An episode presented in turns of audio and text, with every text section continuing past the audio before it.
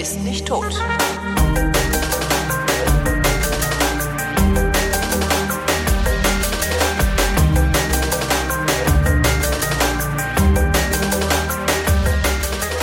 Hier ist die Sendung zum zeitsouveränen Nachhören, in welcher Holger Klein und Tobi Tuschetz Bayer ihre Realitäten abgleichen.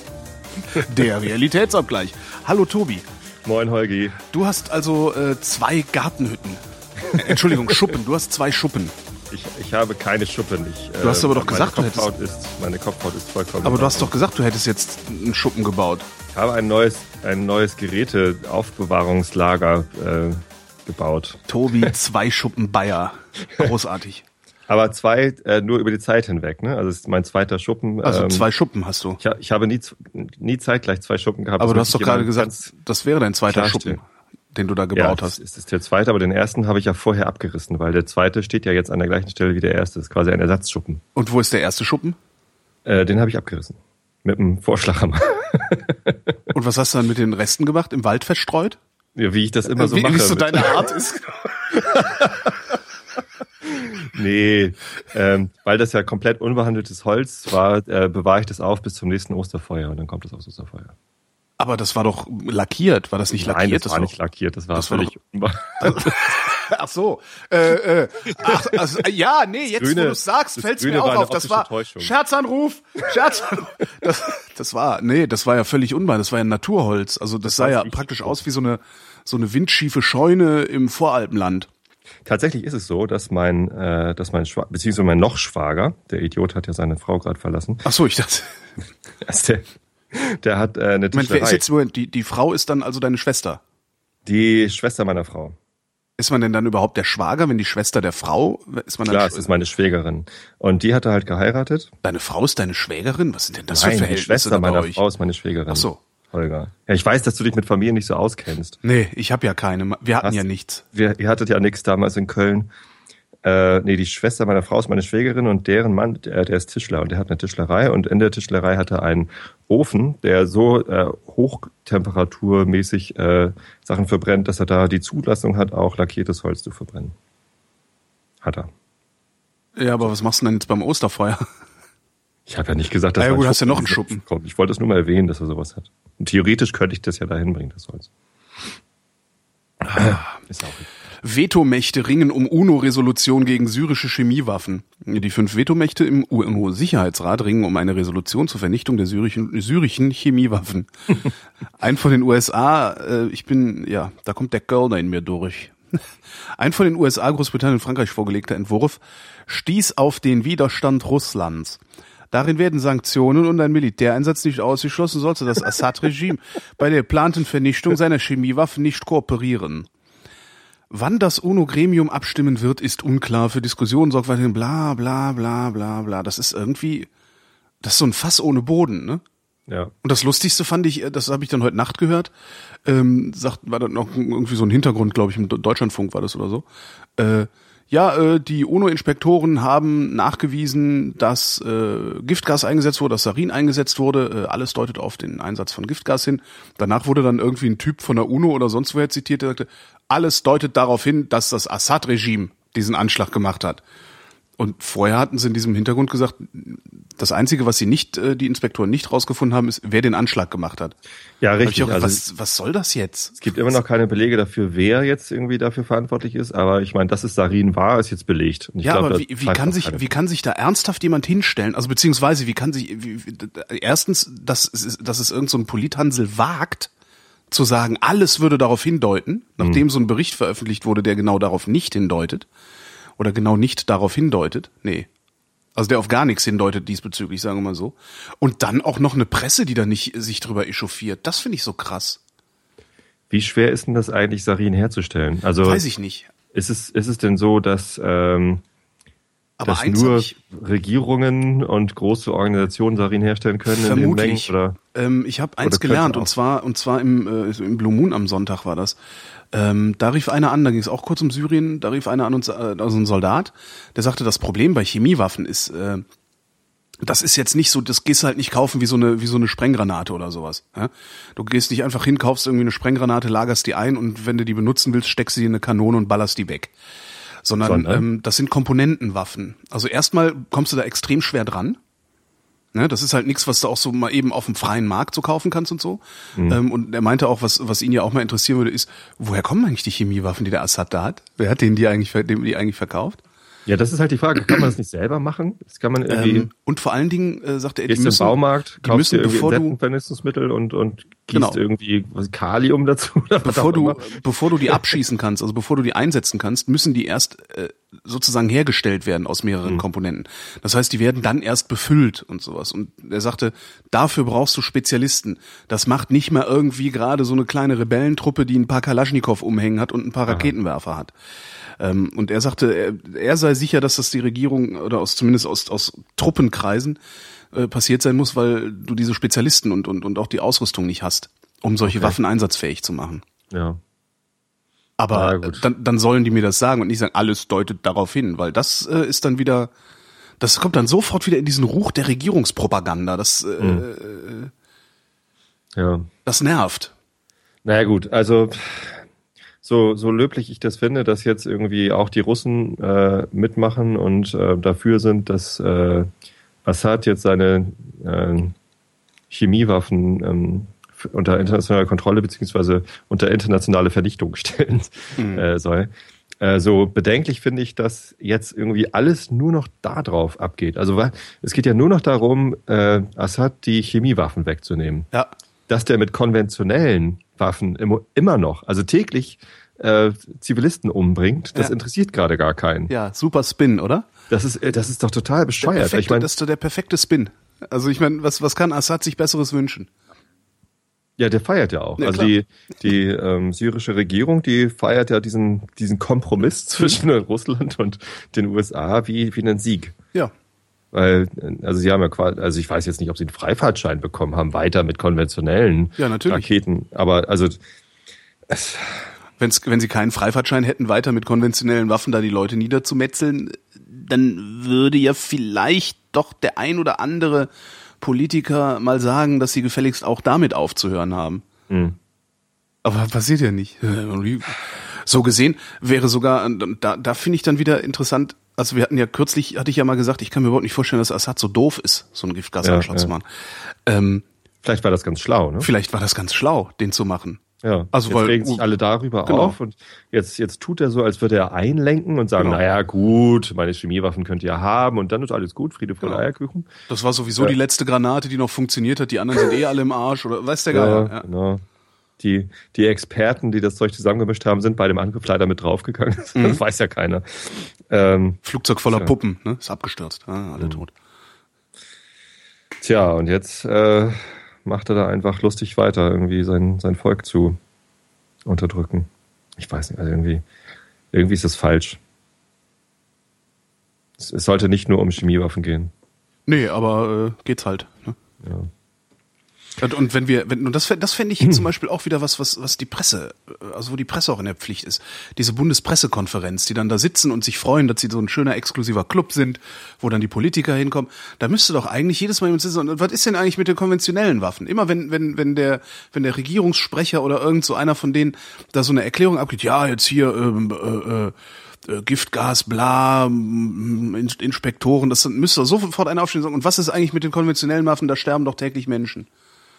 Also, aber ich habe immer das Gefühl, als würde das noch nicht mal gefragt. Die einzigen, die das fragen, sind die von der äh, syrischen Opposition, die, die außerhalb Syriens agiert. Ja, aber Also da ich nicht Mitglied der Bundespressekonferenz. Nee, das ist richtig. Das ist richtig. Ähm, aber ich habe letztens, ich glaube, es war sogar die Tagesschau, da war einmal ein kurzer Einspieler, wo äh, jemand aus der, wie, wie heißt denn das? Weiß die nicht. die Was? Auslandsopposition. Exilregierung. Die Exilopposition. Es ist ja nicht die Regierung, die können ja nichts machen.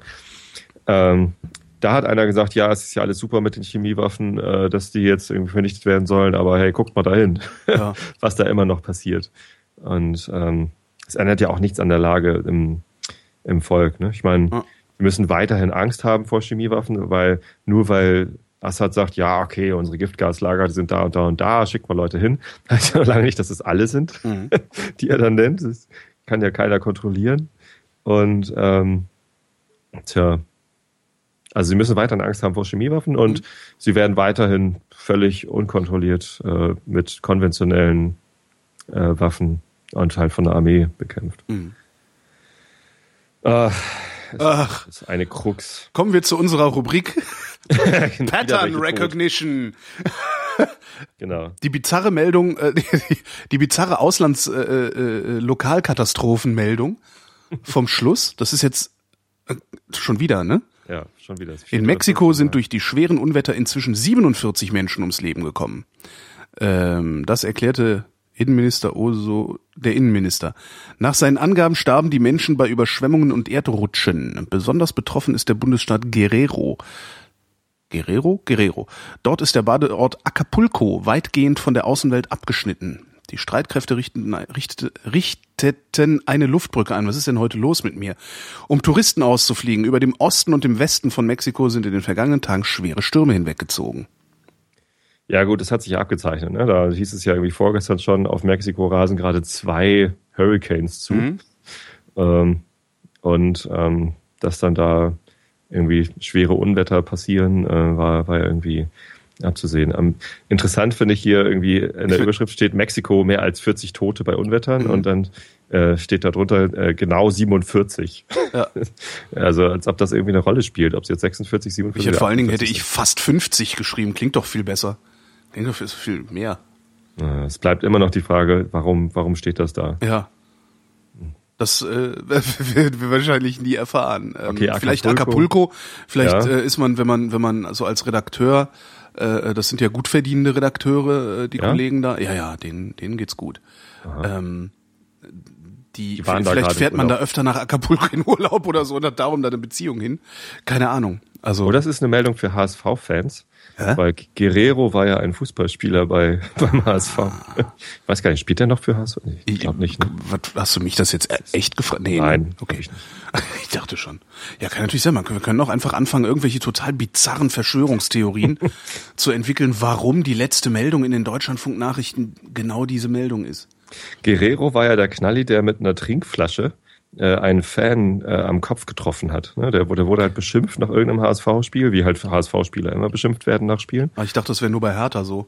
Nee, nee, beim HSV, ah, ja. äh, wenn, wenn, die, die, die singen nur, wenn sie gewinnen und wenn sie verlieren, dann beschimpfen sie ihre Spieler und dann werfen die Spieler mit Trinkflaschen nach ihnen. Ja, finde ich aber das, angemessen. Ja. Mhm. Naja, und der Guerrero hat halt getroffen und das hat dann halt Probleme gekriegt, weil Wieso das denn? Der, der Fan verletzt war. Naja, ja, das macht man halt nicht. Ja, man pöbelt auch keine Leute an.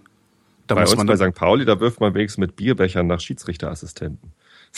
Das ist aber immer auf die Kleinen, ne? immer auf die Schwächsten. So sind sie bei St. Pauli. Ja. Faschoverein da. Ja. genau. Ja, neue, neue Betrollungs, neues Betrollungsopfer. St. Pauli als Faschos bezeichnen. Ja, ich glaube, da stehen die drüber. Meinst du? Äh, nee, die, die Jungen glaube ich nicht. Das es, sind gibt doch ja die, es gibt ja die, die St. Pauli Ultras, äh, das sind so mehr so die, die, die 20-Jährigen, so, keine Ahnung, halt die, die jungen Leute, die auch gerne mal äh, überschäumen. Und das sind die, die sich für besonders tolerant und äh, ne? so wir, wir äh, unterstützen hier die äh, Homo-Ehen und wir sind irgendwie gegen Unterdrückung und so. Mhm. Aber Polizisten haben in unserem Blog übrigens nichts zu verloren. Also da, da war letztens irgendwie einer im, im Ultra-Blog und der war halt Polizist und der ist dann da rausgeflogen. Der hat da quasi einen, einen Platzverweis bekommen. Da sind die, da sind die Eintracht-Ultras äh, äh, irgendwie ein bisschen, bisschen aufrichtiger. Ne? Die sind, ja, wir sind halt total assi und hauen alles klutz und klein.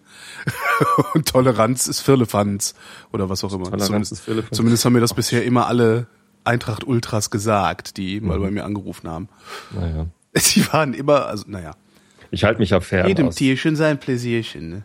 Ich halte mich fern aus der Fanszene, die so, die so extremistische Ansichten hat und irgendwie weiß ich nicht. Also ich, ich gehe ja total gerne zum Fußball. Ich habe mir jetzt wieder eine Saisonkarte gekauft für St. Pauli. Und was kostet sowas? Habe ich dich bestimmt schon mal gefragt, aber was kostet sowas? Äh, 27 Euro pro Spiel. Also 400 für eine Saison. Ja. Na, du hast's ja. Ich hab's, äh, das ist tatsächlich äh, Flattergeld. Also vielen Dank ah, cool. an alle Hörer, die mich geflattert haben. Ich habe mein Flattergeld in, in Fußballkarten. Das ist man, das ist sinnvoll. Nicht immer ja. diese Sendetechnik und so ein Scheiß. Ja. Das ist doch. Nee, also ich, ich erzähle ja im Einschlafen-Podcast auch häufig äh, vom, vom Fußball. Und damit ich was erzählen kann, muss ich natürlich auch ins Stadion. Also es ist schon ja, irgendwie sendebezogen, das Geld ausgegeben. ja. Naja, das Ja. ist halt der Trick. Du kannst halt nur Geschichten erzählen, wenn du Geschichten erlebst. Genau. Wenn du den ganzen Tag bei, äh, zu Hause sitzt und im Internet surfst, ja, dann machst du halt irgendwann einen Tech-Podcast, ja, Ja. weil du halt keine Geschichten erlebt hast. Also, gebt euer Flattergeld für Quatsch aus. Für Lollis zum Beispiel. Lollis? Ja, Lollis finde ich auch gut. Wieso Lollis haben doch Kinder auf der Straße, die kann man denen doch einfach wegnehmen. Die sind dann aber schon angesabbert. Nee, du musst halt re- zur richtigen Zeit machen. Halt- Genau, gerade wenn das, wenn das Plastiktütchen offen ist, dann. Ja, gerade wenn es ausgepackt ist, weil dann hast du nicht noch das Entsorgungsproblem. Das kann ja ruhig das Blag äh, äh, sich mit rumärgern. man's- Ja. ja. Und sonst? Und sonst? Ja, hier der Westerwelle kommt wieder vor, ne? Der Westerwelle ist wieder überraschend. da. Pop. Westerwelle und, und die, die Meldung ist noch überraschender. Westerwelle weist Überlegungen zur Erleichterung von Rüstungsexporten zurück. In der schwarz-gelben Koalition gibt es nach einem Medienbericht Streit um Rüstungsexporte. Außenminister Westerwelle reagiert nach Informationen von Spiegel Online verärgert auf ein Papier der Unionsfraktion, das eine Aufweichung der Exportrichtlinien fordert. Darin heiße es, äh, wer auf die Exportnation Deutschland stolz sei, dürfe das auch im Wehrtechnikgeschäft sein.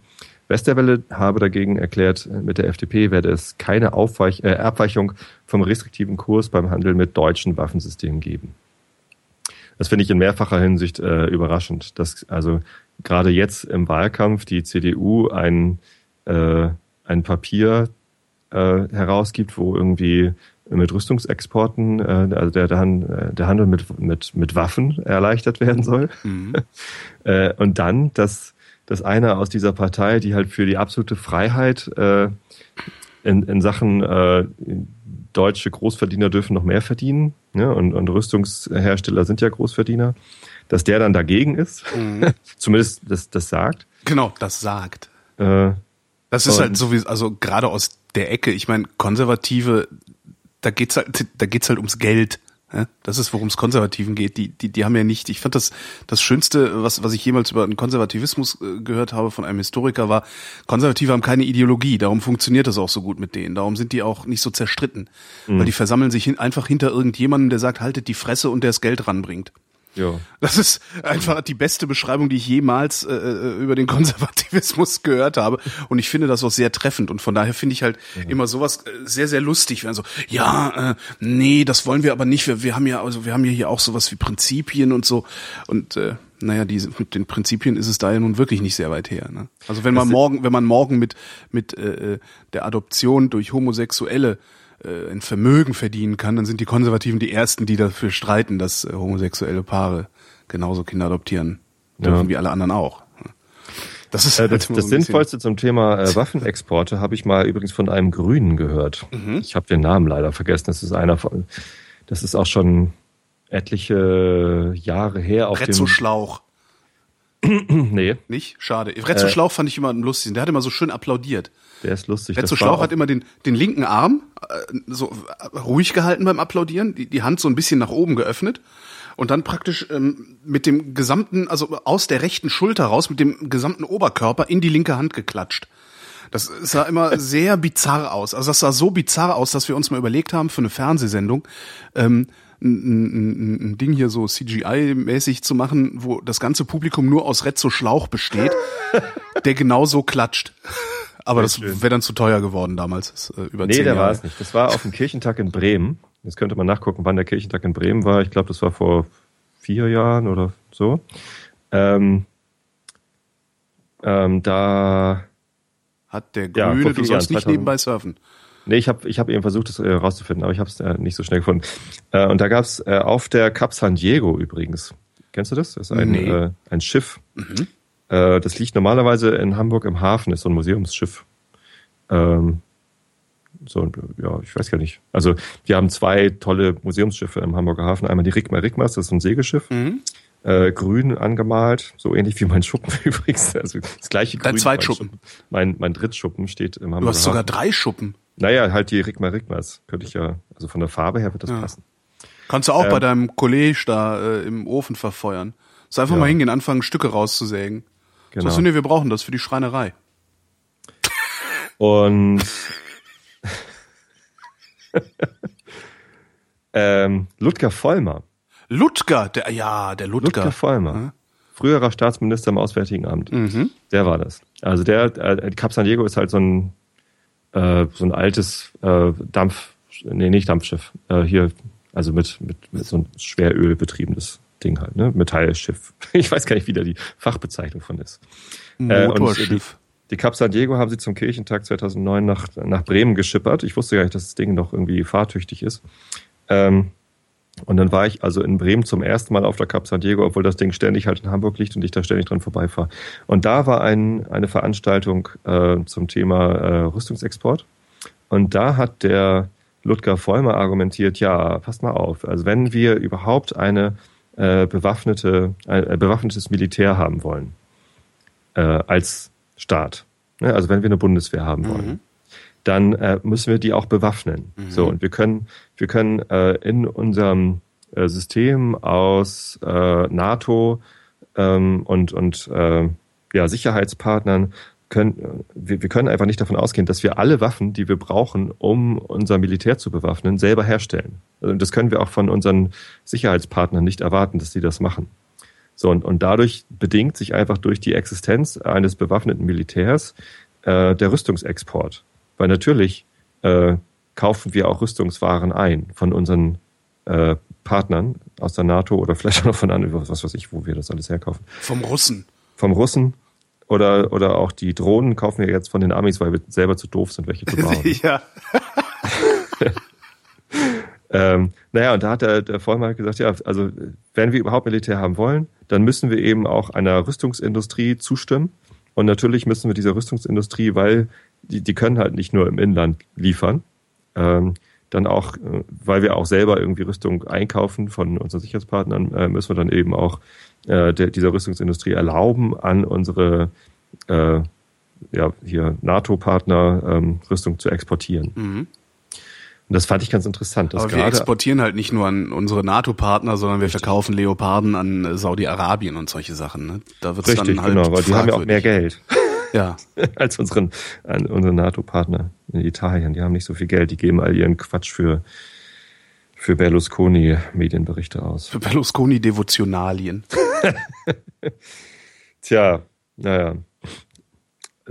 Auf der gleichen Veranstaltung wurde aber auch nochmal thematisiert, dass das größere Problem als äh, Leopard-Panzer an Saudi-Arabien eigentlich die groß, äh, die großen Exporte von, von Kleinschusswaffen äh, in so Krisengebiete sind. Ja. Ne? Weil, also Ja, heißt es nicht, dass immer die meisten Toten durch Handfeuerwaffen äh, Ja. irgendwie genau, weltweit? Halb, Ja. halbautomatische Handfeuerwaffen, ähm, die dann eben auch in falsche Hände geraten und eben, was weiß ich, bei Bürgerkriegen in sonst wo dafür sorgen, dass halt irgendwelche durch die Dörfer marodierenden äh, ja, Vollidioten halt alles abknallen, was, sie Was, vor die was ich mich immer frage, ist, wo kommen diese Sachen eigentlich her?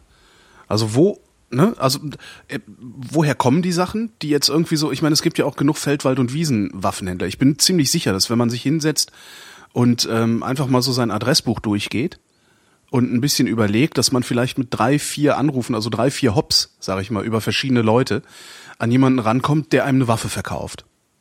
So. Und davon gibt's glaube ich, gar nicht wenige Leute. So, ne, so Kleinstwaffenhändler, sag ich mal.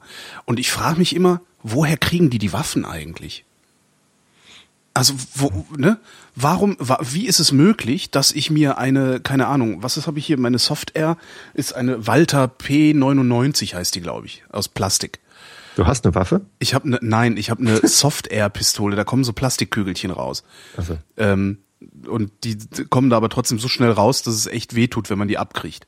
Au. Ich dachte, hahaha, Kinderspielzeug, pff, au! und dann dachte ich, zielgenau ist die bestimmt auch nicht. Pff, auf die Lampe geschossen, Splitter. und seitdem liegt sie da und ich denke mir, okay, dann nehme ich das halt, um Tauben umzuerziehen oder so. also, keine Ahnung. glatter Durchschuss durch Ähm, die Taube. Hast auch gleich Mittagessen. Äh, äh, so, ähm, und es ist, ich, ich bin mir ziemlich sicher, also ich würde es gerne ausprobieren, wenn es nicht illegal wäre. Äh, ich bin, obwohl ich weiß gar nicht, ob es illegal ist. Ich bin mir ziemlich sicher, dass es mir nicht schwer fallen dürfte, eine echte Walter P99 zu kaufen. Das heißt doch, die Firma Walter muss irgendwohin Waffen liefern, von wo aus sie auf den freien Markt kommen.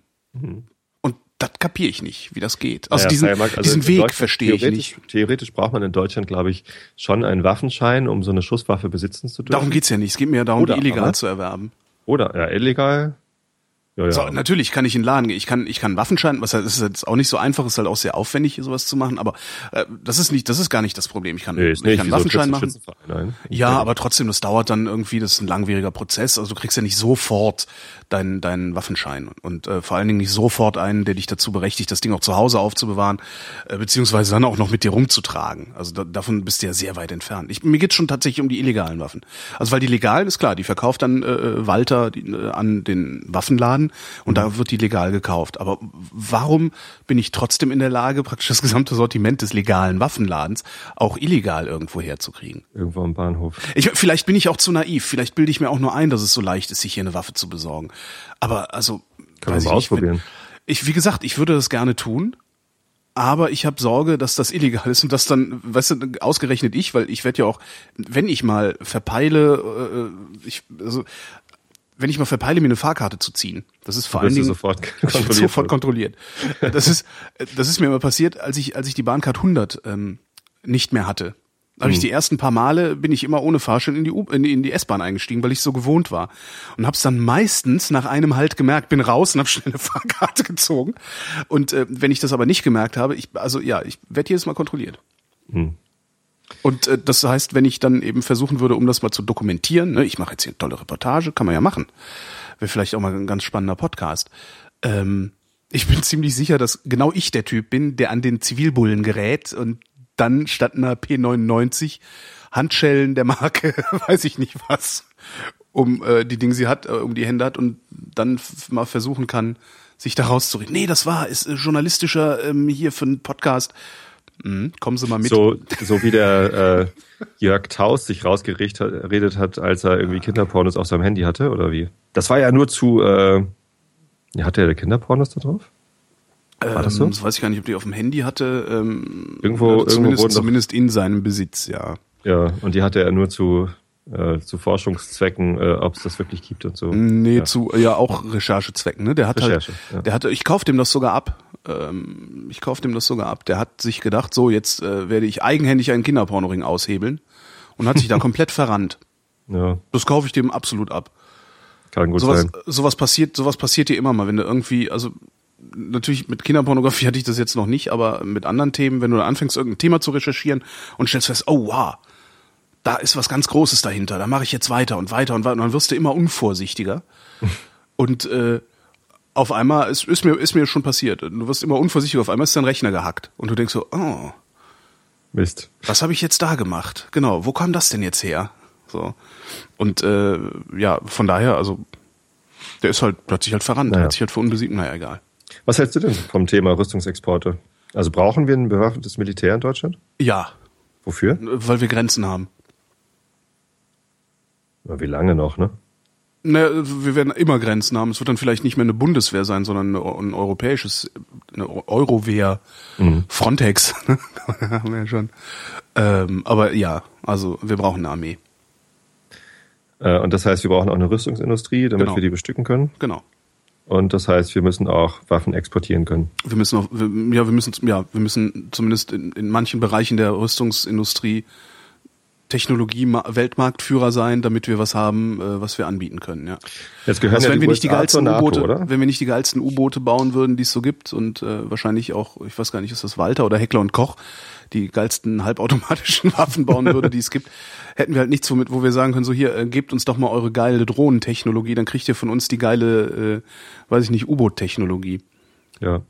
Aber also die USA gehören ja zur NATO, das ist ja, ja Bündnispartner. Ähm, und denen kann man ja nur wirklich nicht vertrauen, dass sie was Sinnvolles mit den Waffen machen, oder? Also die, die greifen ständig irgendwie Staaten an und die verteilen die Waffen freizügig im eigenen Volk, damit die sich untereinander abknallen können ja. und so. Also eigentlich kann man den, den USA doch keine Waffen verkaufen. Aus oder? Sicht der USA ist das natürlich sinnvoll, was sie machen mit den Waffen. Ja, natürlich. Ja. Ähm, aber so ohne UNO Naja, aber wir wollen von denen, wir wollen von denen halt auch Waffen haben. Ne? Ja. Ich find's, ich find's schwierig. Äh, klar ist das schwierig. Ähm, es ist, es ist vor allen Dingen nicht lösbar. Also ich glaube nicht, dass wir mit Waffenexporten aufhören können wie du schon sagtest. Also wir, wir brauchen irgendwas, irgendwas ja, Moment mal, Ludger Vollmer. Ja, Ludger Vollmer, aber ich, ja, das ist ja naheliegend. Du brauchst hm. halt eine Verhandlungsmasse. Ja. So, natürlich kannst du eine Bundeswehr machen, die, äh, die nur aus, aus äh, inländischen Waffen besteht. Und dann hast du Was vielleicht passiert ein denn, wenn wir keine Panzer. bewaffnen? Was, was passiert denn, wenn wir kein bewaffnetes Militär mehr haben in Deutschland? Sind Dann dann sind- unsere Grenzen weg? Nö, dann sind wir darauf angewiesen, dass andere Truppen äh, unsere Verteidigung übernehmen, wobei dann Verteidigung noch Am Hindukusch. eben, wobei Verteidigung dann noch verhandelbar wäre, ne? Also was, was unter Verteidigung fällt und was nicht. Aber dann wären wir halt auf andere Truppen angewiesen und das passt halt auch nicht äh, in, in dieses nationalistische Konzept von Staat und Staatsgrenzen. Und wir sind noch viel zu weit davon entfernt, uns vom Nationalismus äh, loszusagen und zu sagen, okay, wir machen jetzt hier Europa. Wir machen jetzt die Vereinigten Staaten von Europa, was dann auch wieder auf irgendeine Weise nationalistisch wäre, nur halt auf einem höheren Niveau. Wir schaffen es ja nicht mal irgendwie Deutschland zusammenzuhalten. Wieso Also- haben die bayerischen Separatisten wieder zugeschlagen? Nein, aber es gibt ja immer wieder Separatisten. Also Ja. wie, wir, wie wir in der letzten Sendung schon hatten. Ne? Ich habe es immer noch nicht rausgefunden, welche Harburger Separatisten das waren. Ich wollte nochmal für die Shownotes einen, einen Link zu dieser Partei liefern. Ähm, aber es gibt ja immer wieder Leute, die sich von irgendwas abspalten wollen. Hast du das Video letztens gesehen? Ähm, das muss ich nochmal raussuchen. Nee, das war auf Facebook, da bist du ja nicht unterwegs. Ne? Da Nö. gab es ein, ein Video, da hat jemand äh, die Europakarte äh, animiert vom Jahr 1000 äh, des Herrn, also vom Jahr 1000 bis, äh, bis zur Neuzeit, wie sich die Staatsgrenzen versch Nee, das war sogar noch vor Christi Geburt. Genau, da war irgendwie das Römische Reich und ne, Mhm. wie sich so die Staatsgrenzen entwickelt haben. Äh, im, Im Zeitraffer halt, äh, was weiß ich, zehn Minuten für die gesamte Geschichte seit 1000 vor Christus bis, bis heute. Und das war total spannend, wie sich da so die, die Staatsgrenzen äh, gebildet, aufgelöst. Äh, man erkennt irgendwie den, den Ersten Weltkrieg, äh, nur ein bisschen den Zweiten Weltkrieg dann ziemlich deutlich.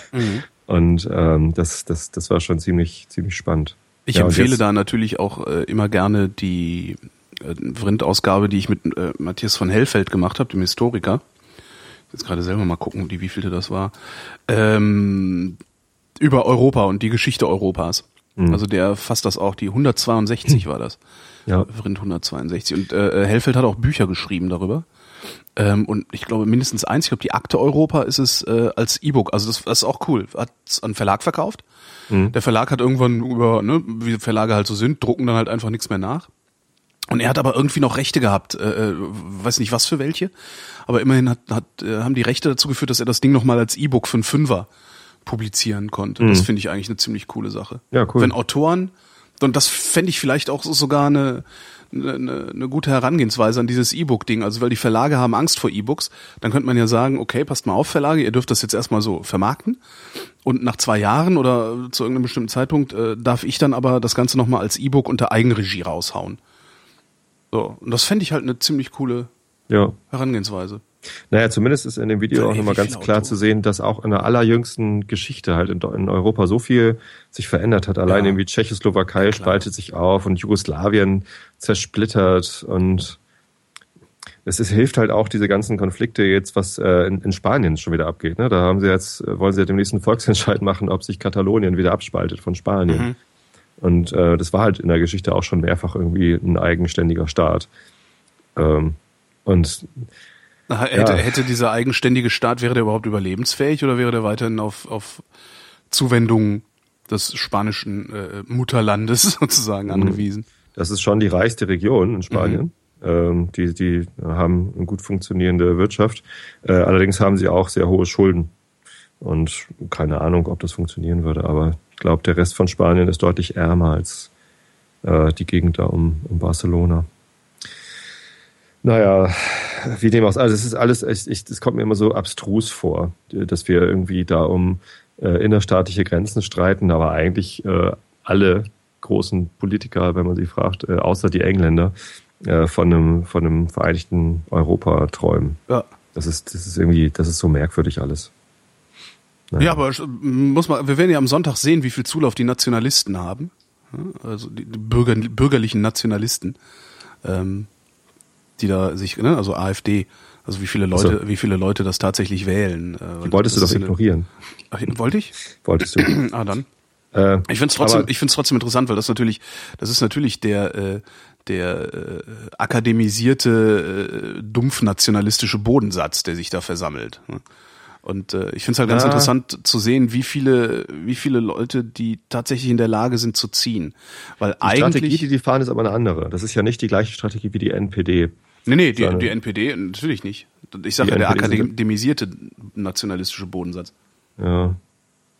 Also weil Ja, nur, nur weil du nur weil du mehrere mehrere äh, Hochschulabschlüsse hast oder so, das äh, hilf, hilft dir nicht notwendigerweise dagegen, dass du ein Nationalist bist äh, und ein richtig. bisschen bisschen engstirnig und ein bisschen kurzsichtig bist. Naja, Aber gut, wir, wir Meine- werden sehen. meine Mutter wollte die ja wählen. Echt? Warum? Ja, ja die, äh, ich habe ich hab weil das die einzigen sind, die die Wahrheit sagen. Ich, war, ich habe die Briefwahlunterlagen für sie abgeholt, Ja. weil ich halt meine auch abgeholt hatte. Und dann sagte sie, ach, kannst ja auch gleich für mich wählen, was soll das? Wähl mal irgendwas. War ihr egal. Und dann irgendwann sagte sie aber, Mensch, irgendwie hier eine Freundin von mir hat erzählt, es gibt da eine neue Partei und die wollen die D-Mark wieder einführen. Und irgendwie, ich rechne auch immer noch so häufig in D-Mark. Äh, ich finde das schön und ich die, bitte wähl die für mich. Und dann habe ich gesagt, Mutter, äh, nee, mache ich übrigens nicht, weil das sind, das sind Nazis, so, die sind rechtspopulistisch und ähm, ähm, das, das möchte echt, das, ach, das wusste ich gar nicht und das wussten die, die waren alle so begeistert davon und die haben auch Flyer verteilt und so. Ja. Ja, natürlich tun sie das. Schön die Mark wieder, ne? habe ich, habe ich ihr das Wahnsinn. erklärt, was, was das für eine Partei ist. Äh, und dann haben wir, habe ich mich mit ihr zusammen vor den Rechner gesetzt und einmal Valomat durchgeklickert. Ähm, und das war ganz interessant, weil bei den meisten Fragen hat sie gesagt, ich, da habe ich keine Meinung zu. Ehegattensplitting, was weiß ich, ist mir doch egal. Äh, neutral. man, ich finde ja, dass man dann trotzdem gefälligst eine zu entwickeln hat, wenn man meint, keine zu haben. Mir, weißt du, mir ist das alles mit Kindern auch scheißegal. Ja? Ja. Aber ich entwickle da halt trotzdem eine Meinung zu, weil ich finde Enthaltung sowas von feige. das ist irgendwie, ich das kann weiß ich ich nicht. nicht, dem, dem stimme ich nicht zu. Also, Also man muss nicht zu allem und jedem immer eine Meinung haben. Wenn es darum geht, irgendwo eine, eine, eine Entscheidung zu treffen, finde ich das absolut Ja. wichtig. Wenn Dass mir vieles scheißegal ist, ja, es steht auf einem anderen Blatt. Aber wenn ich sage, okay, ich gucke mir jetzt den Valomaten an und ich, äh, ne, ich, ich kondensiere aus oder, oder destilliere aus dem, was da im Valomaten steht, eine, eine Gesamtmeinung, ähm, dann finde ich das total wichtig, dass man nicht neutral, neutral, neutral klickt. Ist mir egal, Naja, ist mir egal. also sie hat ja Naja. auch nicht bei allem egal geklickt. Ne? Aber ich bin Äh, da auch gnadenlos. Machen, ja. am Ende kam, genau, am Ende kam tatsächlich raus, dass die AfD ganz, ganz hinten stand. Also gleich auf mit der CDU übrigens. Irgendwie nur 50 Prozent Übereinstimmung mit der AfD und das hat sie dann kuriert. Ja. Das will sie doch nicht AfD. Das wäre mal interessant, ne? auch mal zu sehen ähm, bei Leuten, die sich für AfD-Anhänger halten, weil die auf diese Plakate reinfallen. Also das Mhm. ist ja, also was sie ja machen, ist, die, die haben ja, die verbreiten ja eine Verschwörungstheorie. Das ist Mhm. ja, was die AfD macht. Also nicht nur eine, sondern mehrere. Also auch das, was der Lücke äh, davon wegen, ähm, ähm, ja, das ist ja gut für die Griechen äh, erzählt, ist halt Quatsch. Der will halt die Griechen weghaben. Ja? Der will nicht, dass es den Griechen besser geht. Das ist halt auch so ein, im Grunde ein. das ist immer so zweischneidig. Ne? Die sagen, der Euro ist, äh, ist schlecht für Europa. Aber Deutschland Wahl- soll ihn behalten. Im Wahlprogramm steht, äh, aber für Deutschland ist er übrigens eigentlich ganz gut. Ja, ja, ja. ja. So, und das, da das winden sie sich halt immer so ein bisschen irgendwie raus. Äh, Ja, die wollen halt nicht, dass die, das sind halt, das ist halt so das typische, äh, das sind halt das, die, das typische Verhalten oder die typische Haltung von Leuten, denen es sehr, sehr gut geht. Ja, Professor irgendwo äh, im Staatsdienst, alimentiert bis zum Tod, ähm, denen es sehr, sehr gut geht, die dann auf einmal keine Verantwortung für die Schwachen mehr übernehmen wollen. Mhm. Und äh, das ist halt, was man muss. Wenn man sagt, so, wir sind jetzt hier ein Staatenbund oder Bundesstaat oder sowas, dann muss man da halt auch die Schwachen mittragen. Ja. Und denen im Zweifelsfall auf die Finger klopfen. Aber sie halt nicht rausschmeißen, nur weil sie, nur weil sie doof sind. Naja. Tja. Ne, und die andere Verschwörungstheorie, und das ist eigentlich das, alleine deswegen finde ich die ja so albern, diese Partei. Mut zur Wahrheit. Ja? Alle anderen sagen, alle anderen lügen. Da kannst du dir die Infokrieger angucken, die rumrennen und sagen, hier Chemtrails und so. Ne? Die Wahrheit sind Chemtrails, alle anderen lügen. Das ist das, was die AfD erzählt. Vielleicht Stimmt. nicht Chemtrails, aber dieses Mut zur Wahrheit ist halt Schwachsinn. Das ist halt totaler Schwachsinn. Und wer darauf reinfällt, Himmel. Darum bin ich da so gespannt drauf. Weißt du, wenn, stell dir mal vor, die kriegen 11 Prozent oder sowas. Oh Gott. Stell, stell dir mal vor, 11 Prozent sind so doof, auf den Stuss reinzufallen. Das finde ich übrigens schlimm. kriegst du ein Problem. Äh, also ich, ich bin mittlerweile teilweise ähm, der Meinung, man sollte diese ganzen Wahlumfragen vorher verbieten. Ja, ja, zumindest ein halbes Jahr vorher oder sowas. Weil die, so, einen- weil die so einen riesen Einfluss darauf haben, was dann hinterher passiert. Ne? Vielleicht aber auch nicht. Ich Doch. weiß gar nicht, haben die diesen Die, Einfluss? ja, ganz bestimmt. Also wenn da jetzt steht, irgendwie die, die FDP äh, bekommt wahrscheinlich äh, knapp fünf Prozent, dann hat das, ein, hat das eine andere Wirkung, als wenn da steht, die FDP bekommt wahrscheinlich äh, zwei Prozent. Das Ne, ist richtig. Die ganzen, also ja klar, die, die, strategisch, die strategischen Wähler wählen dann erst gar nicht FDP, weil lohnt sich ja nicht. Wenn es sich eh nicht lohnt, FDP zu wählen, dann, dann macht es eben keiner. Äh, Wenn es sich aber möglicherweise lohnt, dann kommen halt eben doch so ein paar CDU-Wähler und sagen, nee, also ich möchte ja doch weiter schwarz-gelb haben, also wähle ich Zweitstimme gelb, weil das ist ja die Merkel-Stimme. ob, als ob Merkel nicht Kanzlerin bliebe, wenn es zur großen Koalition kommt. Naja, Genau. ähm,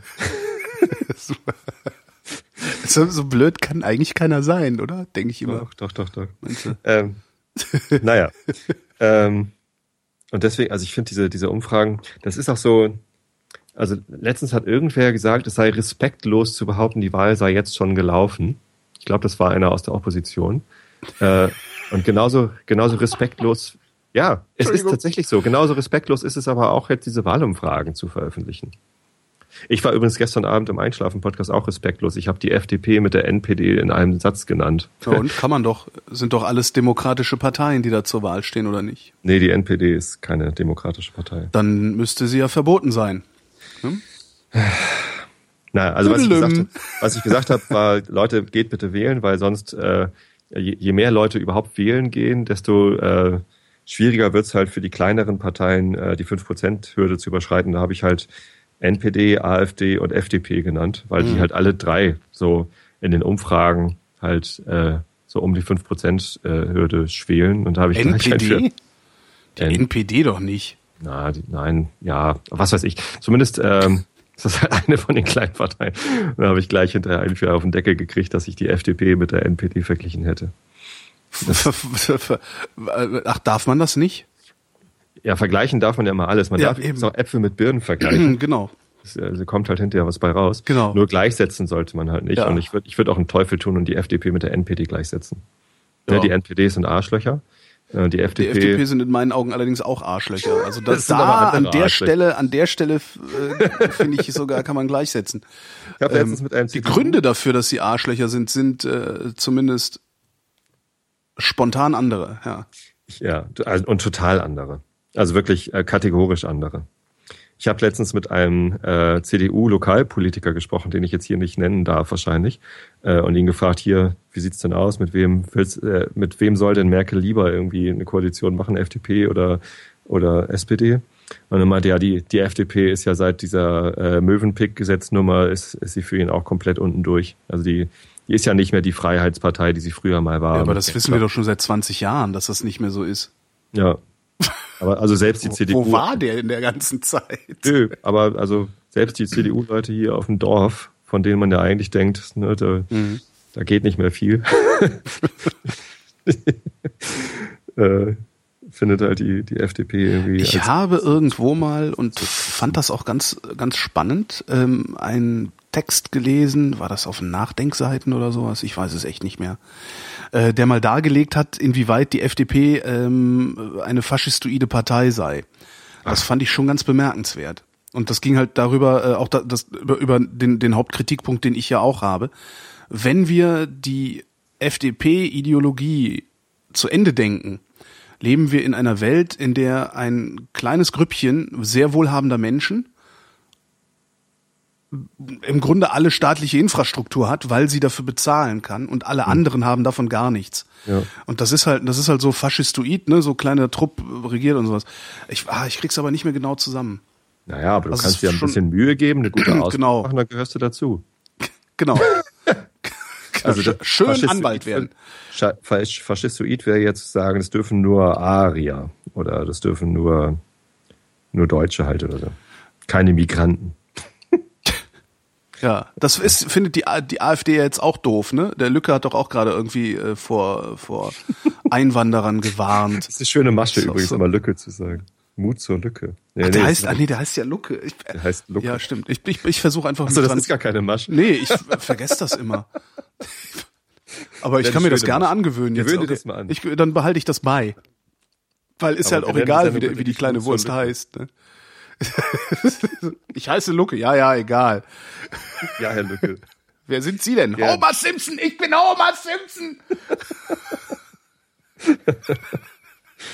Oh Gott. Kabinett legt weiteren Branchenmindestlöhne, weiteren Branchenmindestlöhne fest. Äh, Tippfehler, Kollegen. Kabinett legt weitere Branchenmindestlöhne fest. Für Steinmetz und Bildhauer gilt ab Oktober ein Mindestlohn nach einem Wieso Beschluss des Bundes. Legt weiteren Branchenmindestlöhne fest. Doch, das ja. ist ein Tippfehler. Wieso? Weil es entweder weitere Branchenmindestlöhne heißen muss oder in weiteren Branchen das ist Mindestlöhne. Kein zusammengesetztes Wort Branchenmindestlöhne. Das, legt, das in ist, weiteren das sind, Branchen werden Mindestlöhne festgesetzt. Legt, Kabinett legt weiteren Branchen Mindestlöhne fest. Da ja. fehlt was. Da fehlt entweder ein In. Werden da fehlt entweder ein In. Ja, oder es wird ein Kompositum aus Branchen und Mindestlöhne und dann ist das N zu viel bei weiteren. Hm. Das Kabinett legt denen das fest. Meinst du, das ist so gemeint? Ich glaube schon. Na gut. Kabinett legt bei weiteren Branchen Mindestlöhne fest. Jetzt werden alle Steinmetze und Bildhauer werden jetzt CDU wählen. Genau, weil nämlich die Steinmetze und Bildhauer äh, im Westen 11 Euro, im Osten 10,13 Euro 13 Mindestlohn haben, bla bla blub. Außerdem Erhöhung gebäudereiniger Bauarbeiter, bla blub. Arbeitsministerin von der Leyen sagte im ZDF, Branchenmindestlöhne seien der richtige Weg. Diesen wolle man in der nächsten Legislaturperiode fortsetzen. Das finde ich so ein Scheiß. Das ist nämlich genau der falsche Weg. Weil nämlich, wenn du, wenn du ständig überall nur Ausnahmen hast, gibt's auch immer jede Menge Möglichkeiten, diese Regelungen zu umschiffen. Entweder eine Regelung gilt überall und immer und für jeden, oder sie gilt gar nicht. Das ist halt genau kein Mindestlohn. Das ist ne? halt, genau, das ist halt so, ja, aber nee, dann ist halt so, dann, nee, sie sind ja gar kein Steinmetz, sie sind ja Gebäudereiniger. Hm? Ja. Was jetzt vielleicht ein bisschen plump ist, aber. Äh, Gebäudereiniger du, haben aber auch einen Mindestlohn. Das genau, ist halt aber nur weniger, ein anderer. Genau. ähm, und ich, ich finde das so unredlich, was die, was die von der Leyen da macht, weil das ist Warum halt nicht muss es eigentlich im Osten Weg. immer weniger sein als im Westen? Äh, weil im Osten sind sie dover. Keine Ahnung warum sind im zur Osten, Strafe, zur Strafe also für selbst, Kommunismus. Selbst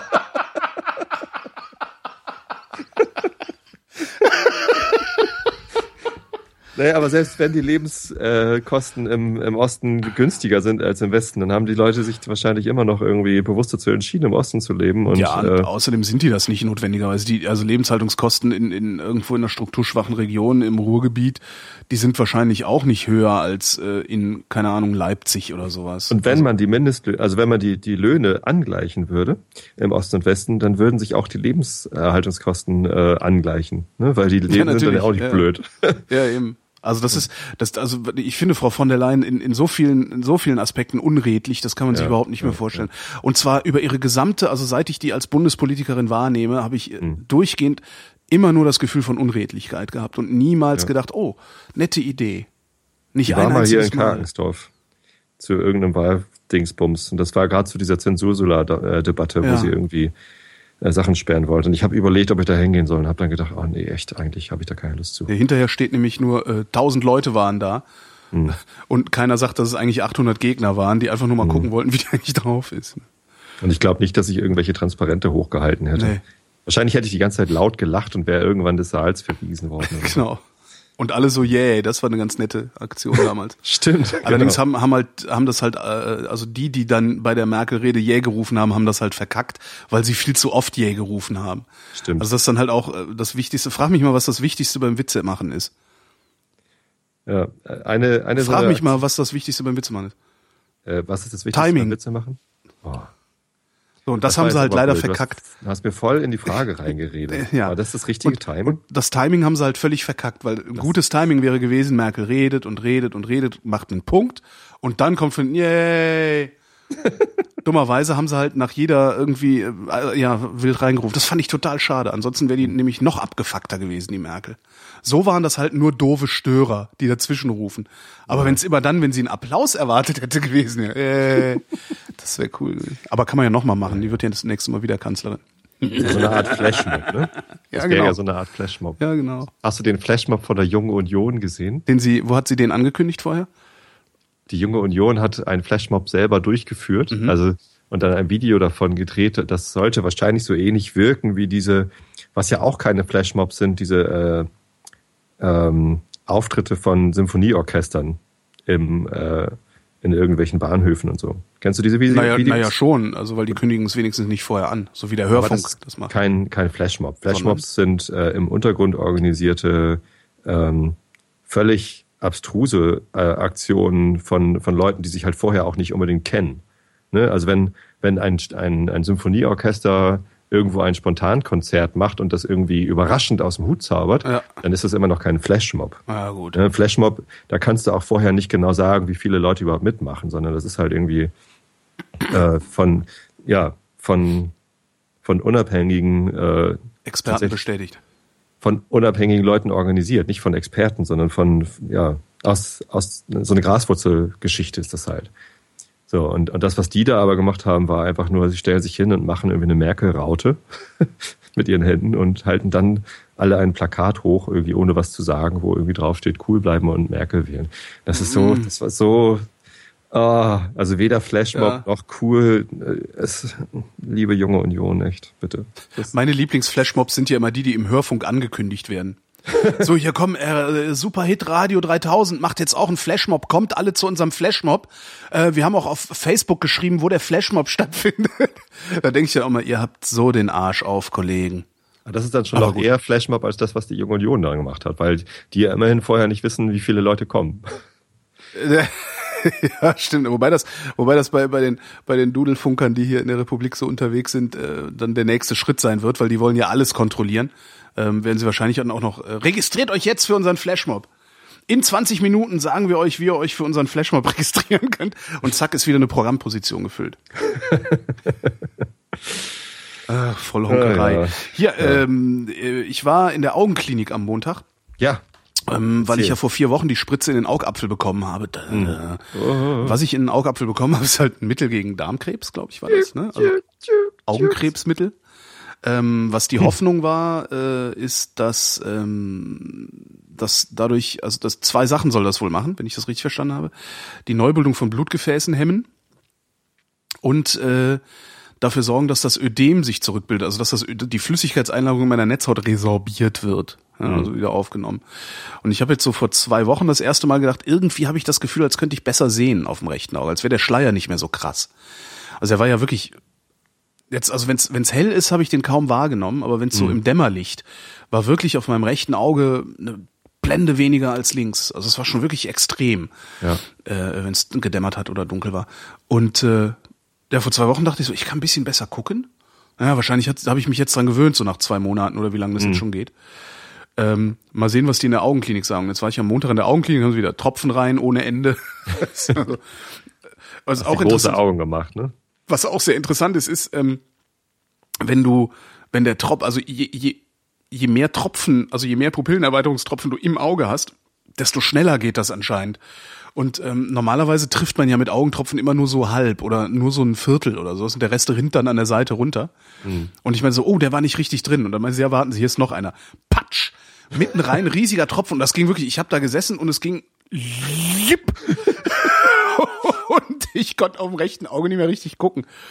Naja. Aber wie hast du dann, ach so, mit links konntest du natürlich immer noch dein iPhone bedienen. Genau, ja, außerdem kann man da die Schriftgröße ordentlich skalieren. das dann halt irgendwann so, weißt halt, wie der Rentner sich fühlt. Ne? Mhm.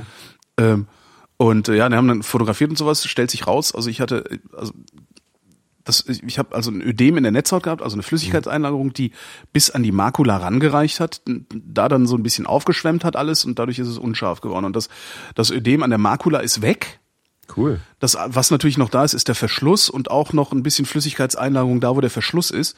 Ähm, das ist aber so weit am Rand, dass es die Makula nicht mehr gefährdet.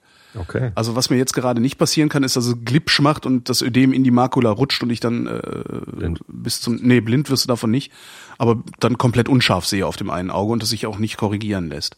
Mhm. Ähm, naja, das ist doch geil. Das ist total super. Das heißt, dieses Medikament hat gewirkt. Das heißt, es ist sogar so gut gewirkt, dass die Ärztin sagte, nee, da spritzen wir jetzt erstmal nichts rein.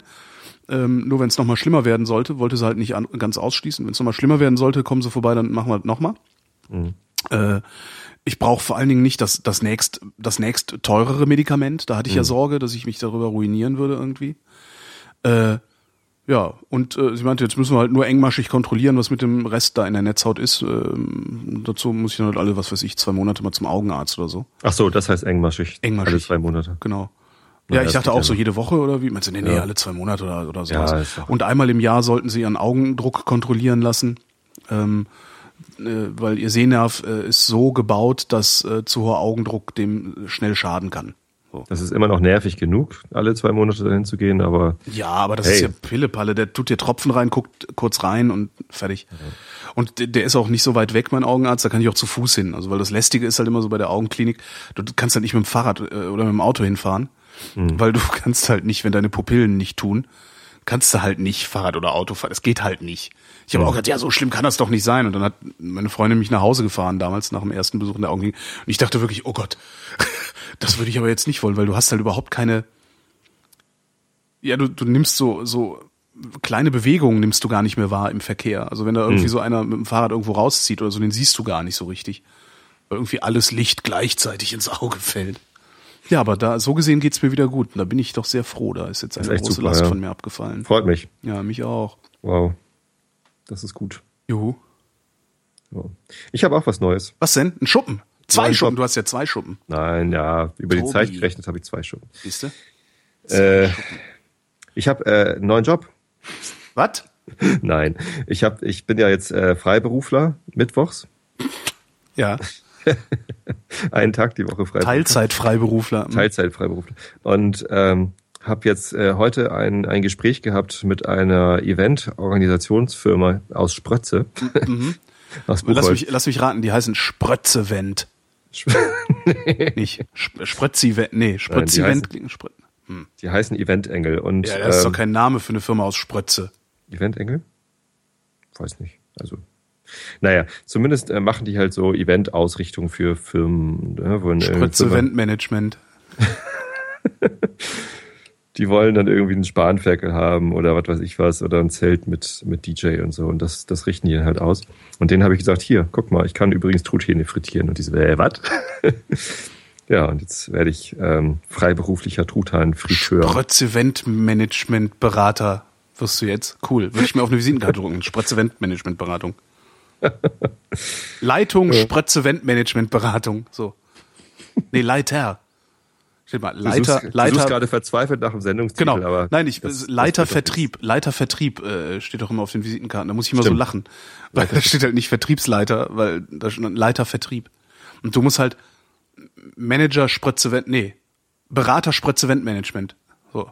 Mein Bruder hatte mal Leiter Technik auf seiner Das Visitenkarte das ist für ein. Scheiß, oder? Kann da nicht Technikleitung, Technikleiter stehen? Ja, Leiter. Technik. Hätte auch CTO draufschreiben können, das wäre Oh. viel cooler gewesen. Ja gut, aber dann lachen ja alle. Ne, Also- CTO also- ist schon cool. Ja, aber das, das finden halt nur Leute cool, die selber auch sowas auf Visitenkarten stehen haben. Alle anderen drumherum sagen halt, ja sicher. Ja.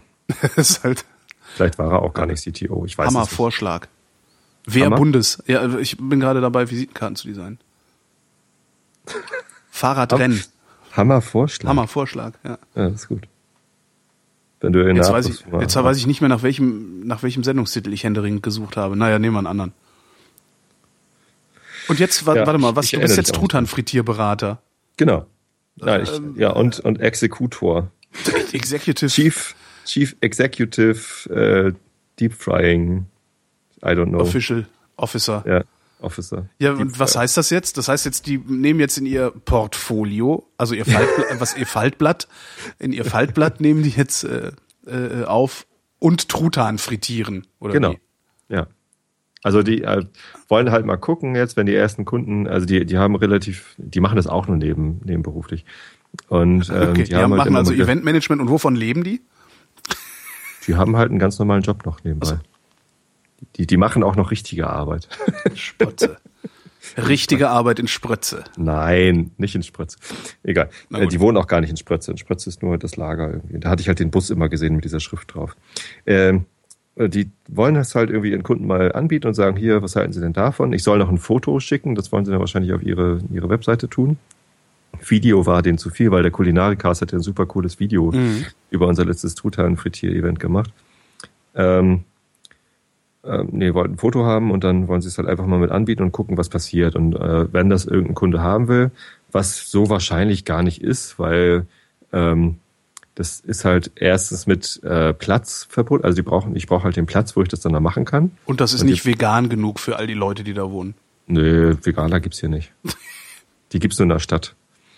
Ähm, ähm, also Platz und dann Gefahr ist natürlich noch wieder so eine Sache. Ähm, das muss natürlich dann auch irgendwie versicherungstechnisch abgedeckt sein und so. Ähm, und dann ähm, ist halt die, die Menge ein Problem, ne? Weil äh, bei mir beim Truthahn frittieren im Garten, wenn ich irgendwie Freunde einlade, ist es halt nicht so schlimm, wenn die Leute sich eigentlich am, an den Salaten und am Brot satt essen und jeder kriegt halt eine Portion Truthahn Ja. äh, und das ist okay. Äh, wenn bei so einem Event, wenn, wenn man beauftragt wird, hier mit Truthahn frittieren, dann, dann äh, muss halt jeder mindestens 300 Gramm Truthahn abkriegen und es muss am Ende was über sein. Also der Truthahn darf halt auf gar keinen Fall leer werden. Mhm. Äh, sonst, sonst ist der Event schlecht gelaufen. Verstehe. Und das heißt, die, die wollen sich dann halt wirklich wahrscheinlich, also das ist halt irgendeine Firmenfeier oder so und dann, dann darf es halt nicht sein, ja, Truthahn ist alle, geht nicht. Ja. Machen Sie noch einen, schnell. und ähm, Wie viel hast du hast du einen Überblick, wie viel wir jeweils bekommen haben vom Truthahn? Also rein rechnerisch? nee, habe ich nicht. Mhm. Aber also ich, ich gebe halt bei uns jedem irgendwie eine Portion Mhm. und es, es kriegt ja auch jeder genug. Also ich habe nicht das Gefühl, dass irgendwelche Leute äh, unglücklich sind, dass zu wenig Truthahn da ist und am Ende sind halt so, so Reste immer noch da. Mhm. So, das, das haut schon immer hin. Aber die Leute essen halt halt auch viele Salate und so. Und ich glaube, wenn das, wenn das ein Bezahlevent wäre, dann, dann wäre es halt irgendwie, also wenn es ein teures Bezahlevent wäre, also Truten, frittierter Truthahn auf einem Event ist natürlich extrem teuer.